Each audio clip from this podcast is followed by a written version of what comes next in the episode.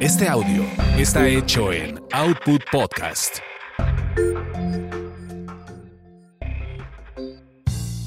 Bienvenidos sean a esta su orgasmería de barrio, donde el placer es todo nuestro.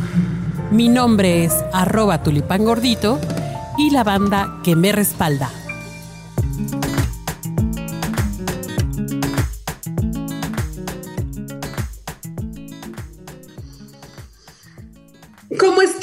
Mi queridos tulifans? Orgasmeros y orgasmeras queridas. Oigan, pues estamos aquí con, con, un, eh, con un tema interesantísimo.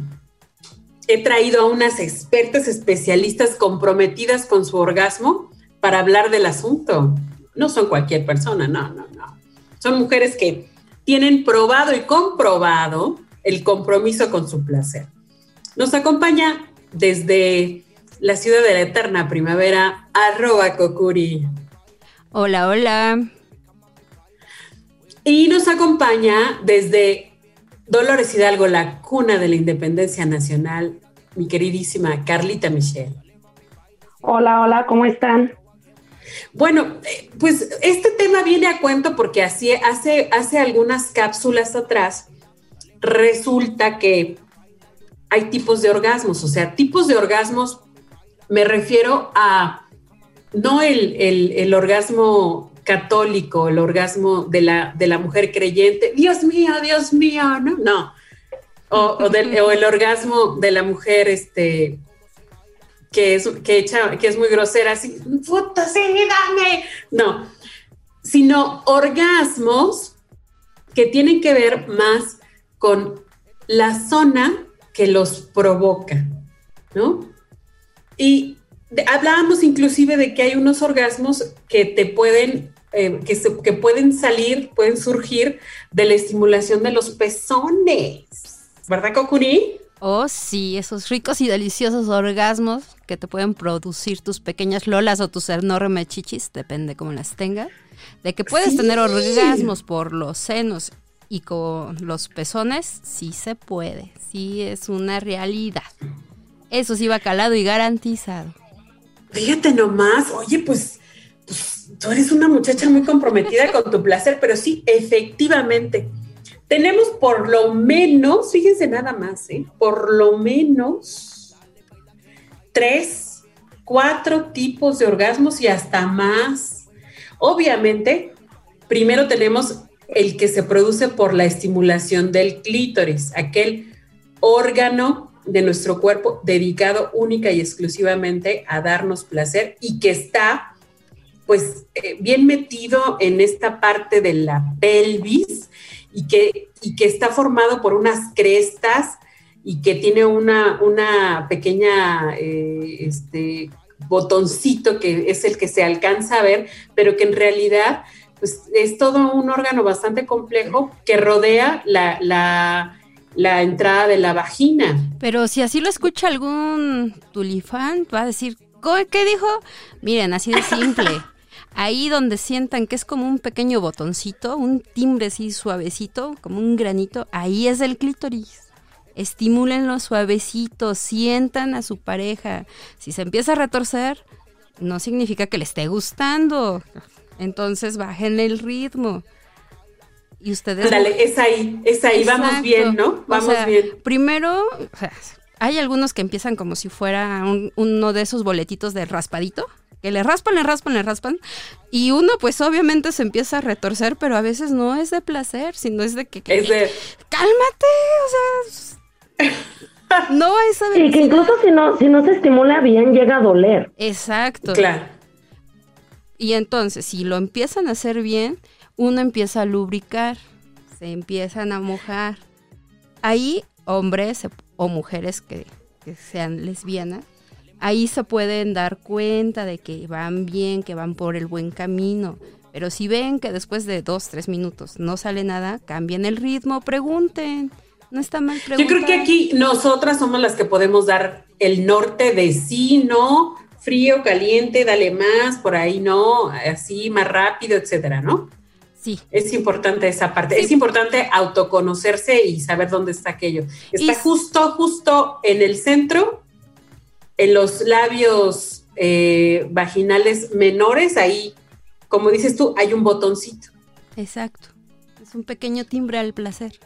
Un timbre, pero esa es solamente la pequeña, ahora sí que la punta del iceberg, porque hay una serie de como terminaciones y bracitos alrededor y ahí es a donde voy para allá, porque hay un orgasmo vaginal, pero lo que en realidad están diciendo es que este orgasmo vaginal que se produce con la estimulación del famosísimo punto G, que es al interior de la, de la vagina, digamos que unos 5 centímetros y hacia arriba, ese sería el punto G, pero eso no es más que también un brazo o pequeños bracitos del clítoris.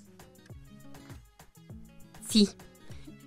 Y eso, yo así me fui y dije, oh, sí es cierto. me fui en mi orgasmo. en recordar mi orgasmo. Y a veces para tener o llegar a sentir orgasmos vaginales, se ocupa la posición del perrito. ¿Por qué? Porque en esa parte, en esa posición, el pene llega a estimular, llega a estar más profundo y pues se siente bien rico. Y luego si le aumentan la velocidad y van jugando con la velocidad y demás, ahí también uno como mujer les puede ir diciendo, sí, dame más rápido, más lento. Y el hombre debe de aprender a escuchar. Eh, se puede tener un rico y delicioso orgasmo. En cuatro Puede ser también con, con los dedos, la estimulación de los dedos o, con un juguete, ¿no? Pero bueno, fíjense que otra cosa, otro tipo de orgasmo sería aquel que, nos, que nos provoca el ejercicio. O sea, cierta fuerza que se puede hacer con el abdomen o, o, con los brazos, o inclusive cuando se están haciendo estos ejercicios de Kegel, eso nos puede producir un orgasmo. No manches, yo no lo sabía. No, pero lo voy a buscar. A mí lo que me produce el ejercicio es que me pone más cachón. Ay, dala. Sí, no me produce orgasmo. Pero sí. Pero sí, sí, sí sucede. Bueno, y, y fíjense que además podemos tener inclusive orgasmos que se producen durante, durante el sueño, pero unos que nos parecieron así como súper interesantes fue que estimulando los pezones y, el, y, la piel que está alrededor de los pezones en los, y en los senos en general, se puede llegar a tener orgasmos, chicas. Sí, podemos aprovechar que es el, el mes de la lucha de contra del cáncer para decirle a nuestra pareja, oye, vamos a, a jugar con mis pequeñas lolas o con mis chichis y empezar a explorarlas, a besarlas, a morderlas, a jugar con, cambio de temperatura, frío, calor, no sé. De tal forma que tú como mujer sientas placer y te dejes llevar, eso es muy importante, que te des al placer tú como mujer, que no sientas malo o feo o pena o no sé, algún sentimiento de culpa o culpa o miedo al, sentir placer cuando te estén tocando, mordiendo o jugando con tus senos. Y que yo creo que una parte importante que, que, bien lo comentabas es como el rollo de conocerte, ¿no? De tocarte tú, de saber qué te gusta, cómo te gusta, cómo se siente que te guste, pues, ¿me explico? O sea, porque de repente es como tocan y te puedes espantar si tú no tienes como esta parte de, del recorrido de tu cuerpo de que te toquen y, y, la sensación pueda no ser placentera, ¿no? Entonces yo algo que creo es que primero sí tendría que ser como una parte de autoplacer en esta parte, por ejemplo, del clítoris, ¿no? Que hay personas, hombres que te tocan y de repente dices, espérate, pues me duele, ¿no? Ni siquiera, o anda por otro lado y el clítoris está así como que aquí estoy, ¿no? Como ven para acá, ¿no? Eh, incluso el movimiento que se puede hacer en el clítoris, que pueda ser un, un movimiento suave, rico, pues, que te lleve justamente a este orgasmo. Ándale, algo así como, como aquella vieja canción, rico y suave, ¿no? Claro, claro, claro, pero sí creo mucho que, la, que, las mujeres tendríamos que, que, entrarle como, a primero como a conocernos, como a, darnos el, placer, como, como placer propio, para que puedan este, en otro momento decirle a su pareja, oye, este, pues por acá yo, vi que me gusta o de esta otra manera, ¿no? Sí, y algo muy Pues- importante como mujeres es quitarnos muchos tabús, prejuicios, y no está mal tocarnos, es nuestro cuerpo. Y, y nosotras debemos de ser las primeras en saber qué nos gusta, cómo nos gusta y en qué momento. Y también para poder decir, ¿sabes qué? No, hoy no quiero, gracias. Tampoco está mal sentir placer, así, Así es que no sientan culpa.